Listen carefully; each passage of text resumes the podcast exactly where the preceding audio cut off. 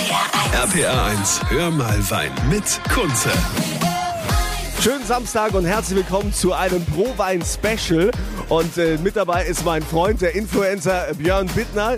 Der Björn, der begleitet mich so ein bisschen oder führt mich mal. Björn, die Frage ist, wo gehen wir als erstes hin? Ich freue mich erstmal, dass du dabei bist auf der Prowein dieses Jahr 2019. Es wird eine geile Nummer.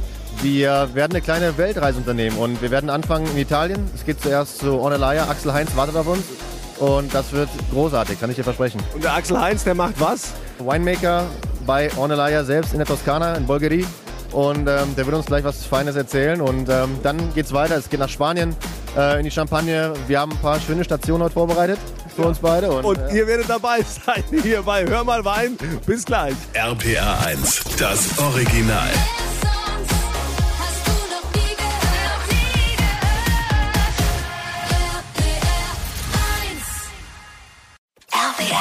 Gehört? RPR 1. RPR 1, hör mal Wein mit Kunze. Schönes Wochenende. Hör mal Wein bei RPR1 mit Kunze. Immer samstags von 11 bis 12. Und heute natürlich ein Special von der Prowein in Düsseldorf. Björn Bittner, mein Kumpel, der Influencer und Weinblogger, der führt mich ein bisschen rum. Und wir sind jetzt in Italien gelandet. der Mythos Ornellaia. Ich war letztes Jahr selbst vor Ort, durfte mir das Ganze anschauen. Und wir haben heute Axel Heinz hier, Head Winemaker, der Chief von allem. Und ich würde sagen, los geht's. Chief von allem muss man natürlich mal fragen. Ich meine, dieses Weingut ist ja Kult. Ähm, Die Weine sind rar, sind heiß begehrt. Äh, Was ist das Besondere quasi an eurem Wein? Wie bei allen Weinen, äh, erst einmal ist das Besondere die Herkunft, denn das ist immer das, was am meisten einen Wein prägt. Äh, Ornellaia hat da einen gewissen Sonderstatus, würde ich mal sagen, innerhalb der Toskana, denn tatsächlich wird der Wein nicht im Zentrum der Toskana, wo sich die meisten Weinberge befinden, angebaut, sondern an der Küste, äh, nur wenige Kilometer vom Meer entfernt. Und tatsächlich gibt es äh, der Zone ein ganz bestimmtes Mikroklima, in denen ja alles etwas milder und etwas regelmäßiger ausfällt, weil einfach durch die Nähe zum Meer die Temperaturextreme sehr stark abgepuffert werden. Es hat aber doch mit Sicherheit auch was mit der Lagerung und der Reife letztendlich auch zu tun, oder? Ich sag mal, so ein, so ein ganz äh, jungen Wein, der wird jetzt nicht so mega interessant sein und so strahlen wie jetzt äh, ein entsprechend gereifter. Wahr ist, dass die Weine oftmals zwischen 8 und 15 Jahre benötigen, bis sie sich vollständig entfalten und wirklich ihren ganz persönlichen und eigenen Charakter dann wirklich äh, an den Tag legen. Natürlich wollen wir den äh, Ornellaia auch mal probieren. Äh, äh, Herr Heinz, was ist das jetzt für einer? Der jüngste im Bunde sozusagen, der Jahrgang 2016, der in ein paar Wochen äh, freigegeben wird von Wein, vom Weingut. Äh, unsere Weine ja, lagern in der Regel zwischen 18 und 20 Monaten im Fass und dann noch rund ein Jahr auf der Flasche, bevor sie freigegeben werden.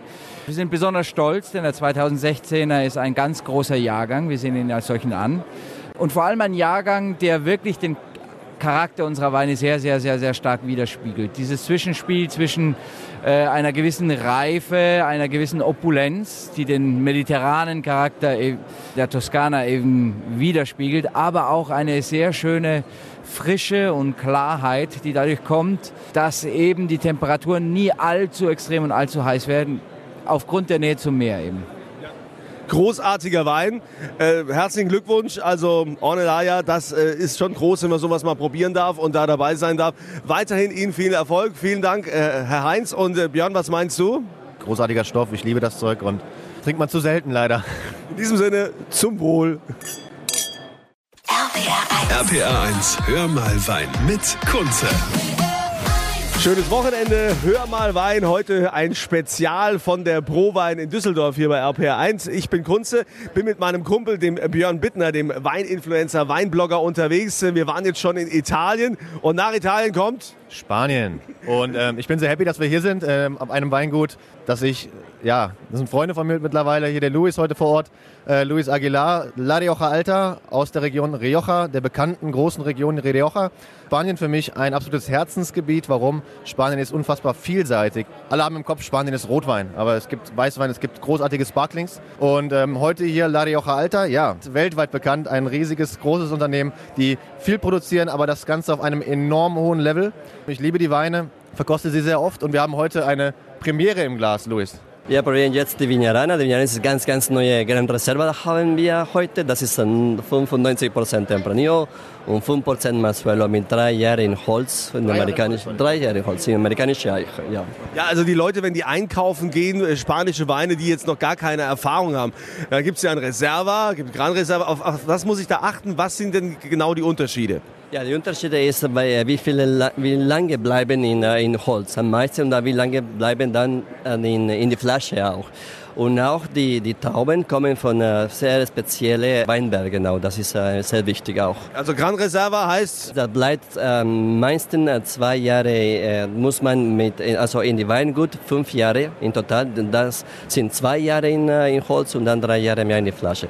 Und äh, Reserva, das bedeutet äh, die andere. Das muss ein bisschen in ein Jahr in, in Holz und dann drei oder vier Jahre in, in die Flasche mit uns. Das ist so. So ich hoffe, ihr habt alle mitgeschrieben. Äh, wichtig ist ja, dass man den Wein auch probiert. Ne? Rioja kennt man ja. Björn, was empfiehlst du zum Rioja zum Essen? Ich trinke das mittlerweile sogar sehr, sehr gerne solo, weil es sind Weine, die zwar Kraft haben, aber auch wahnsinnig elegant sind, bei Rioja Alter besonders. Gut, dann sagen wir heute mal nicht hier zum Wohl die Pfalz oder zum Wohl Rheinhessen oder Nahe oder äh, sonst was in Deutschland. Heute sagen wir mal, Viva España! Viva España! RPR 1, hör mal Wein mit Kunze. Schönes Wochenende, schönen Samstag, wie immer von 11 bis 12 hier bei Hör mal Wein bei RPR 1. Äh, reden wir über das, über den Genuss, das, was uns Menschen glücklich macht. Heute mit einem äh, Hör mal Wein Special von der Prowein in Düsseldorf mit meinem Kumpel, dem Björn Bittner, dem Weininfluencer und Blogger. Björn, wir waren ja schon jetzt in Italien, wir waren in Spanien. Jetzt sind wir endlich wieder mitten im Land angekommen. Jawohl, wir sind in Deutschland, wir sind an der Mosel und wir sind bei meinem lieben Freund Roman Niewodniczanski vom großartigen Weingut von Volksem. Und ähm, ja, der Roman wird noch was erzählen. Spannend, dieses Jahr wird die neue Manufaktur eröffnet. Ja, und der Roman hat ja auch einiges zu feiern. Der hat ja einige Titel jetzt bekommen. sagen wir mal, das Team hat einige Titel bekommen. Wir haben Mitte des Jahres Vinum, jetzt gerade World of Excellence vom Manninger Verlag, Wein des Jahres, Weinwirtschaft. Sind ein paar schöne Sachen zusammengekommen. Und es ist aber vor allem meine Mannschaft, die dahinter steht. Also ich darf die, die Orden anhängen, aber dahinter steht ein tolles Team, das dafür einfach hart gearbeitet hat. 2019 Prowein, das Jubiläumsjahr, steht ja auch so ein bisschen vom Deutschen Weininstitut unter dem Mantel Sekte, dass man sagt, hier deutsche Sekte und da seid ihr jetzt ja auch ganz vorne mit dabei. Was viele nicht wissen, ist, dass, dass heute kennen wir vor allem Champagner in Deutschland. Und was viele nicht wissen, ist, dass eben gerade um 1900 in der Zeit der goldenen Jahre für deutschen Wein, deutsche Sekte und ganz besonders eben auch Saar-Sekte, dort wo ich eben herkomme, was ein sehr kühles Gebiet ist, waren international anerkannt und sie waren mit Champagner auf einem Niveau. Namen wie Rotkäppchen oder Deinhardt, die heute teilweise leider eher etwas preiswerter im Kopf sind, waren damals ganz großen, starken, renommierten Namen der Champagner auf einer Augenhöhe.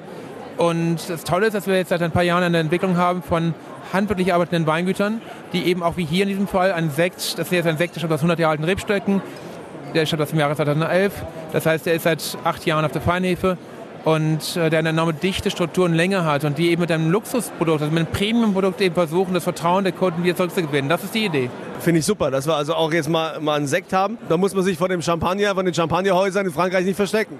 Ja, die Konzentration ist großartig, es macht richtig Spaß. Auch die, die Reife jetzt schon da. Aber trotzdem noch eine wahn- wahnsinnige Frische am Gaumen. Und natürlich von Volkswagen für mich auch in Sachen, natürlich vor allem in Sachen Riesling, die Leichtigkeit, die, der Roman selber ja auch ausstrahlt. Das ist großartig, ja. Es gibt ja sehr viele, die vor Riesling Angst haben. Äh, gilt das sauer oder säurebetont. Und ähm, das Starke in meiner Region ist, dass wir aufgrund der kühlen Temperaturen eben extrem reife Säuren bekommen, dadurch sehr, sehr, ein sehr hohes Maß an Bekömmlichkeit bekommen. Und für mich ist die Grundlage eines Weines messig in der Geschwindigkeit, mit der ein Gast ein Glas Wein trinkt. Und wie fühle ich mich am nächsten Tag? Ich hatte gestern Abend einen Gourmetabend und ich hatte eine Menge verwöhnte Gäste, die hatten knapp 300 Euro bezahlt für den Abend, die erstmal zusammenzuckten, als sie hörten, oh, nur Riesling.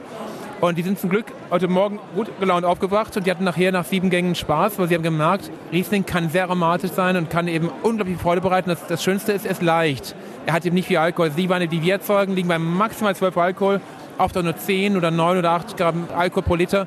Und damit sind die Weine enorm trinkfreudig und leicht und bekömmlich. Und das sind eben im besten Sinne moderne Weine, die der sportliche Münchner und das äh, gut gebaute sportliche Mädel aus Hamburg äh, im Fitnessclub äh, eben auch mit ihrem Lifestyle eben auch gut kombinieren können. Das haben wir ja heute auch schon gelernt hier auf der Prowein. Äh, Wein ist mittlerweile Lifestyle und äh, Wein gehört dazu, absolut. Äh, vielen Dank, das Weingut Van Volksem und die Bilder und das Video dazu findet ihr bei uns auf der Homepage auf rpr1.de. RPR 1, hör mal Wein mit Kunze. Das Hörmalwein Spezial von der Prowein 2019 in Düsseldorf hier bei RPR1. Ich bin Kunze und mein lieber Freund Björn Bittner, der Weinblogger und Weininfluencer, ist äh, mit dabei und führt mich immer so ein bisschen durch. Wir waren ja schon in Italien, wir waren in Spanien, wir waren auch mal kurz an der Saar und jetzt geht es nach Frankreich. Natürlich darf Frankreich, La Grande Nation nicht fehlen ähm, und darf auch eins meiner oder mein Herzensthema nicht fehlen, die Champagne. Wir haben heute schon über Sekt gesprochen. Champagne nochmal ein ganz anderes Thema, ein ganz anderer Stil. Ich bin großer Fan, bin heute beim Juri, wir sind heute beim Juri hier in der Champagner Lounge. Und Juri selbst auch im Orden der Champagne, ähm, ein Bruder in der Champagne.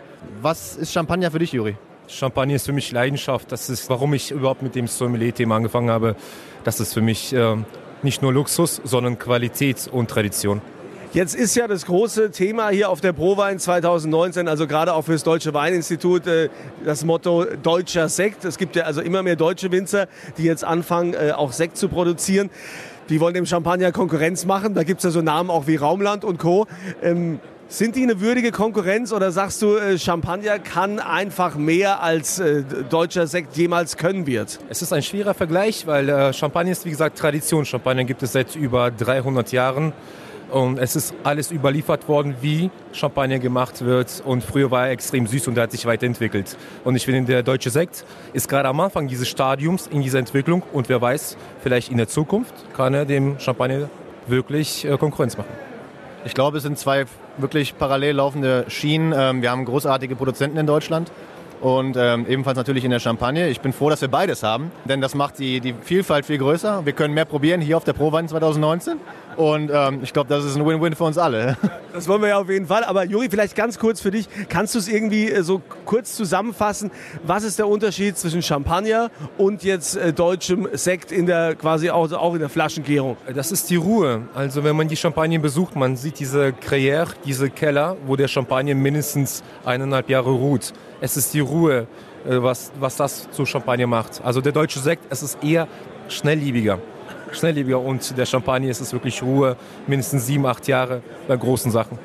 Ja, die Franzosen, die, die mögen es ja auch ruhiger, es sei denn, man ist als Gelbweste unterwegs. Ja, genau. Ja, also vielen Dank äh, für diesen kleinen Einblick hier von der Prowein. Bilder und Video findet ihr auf rpa1.de. Zum Wohl!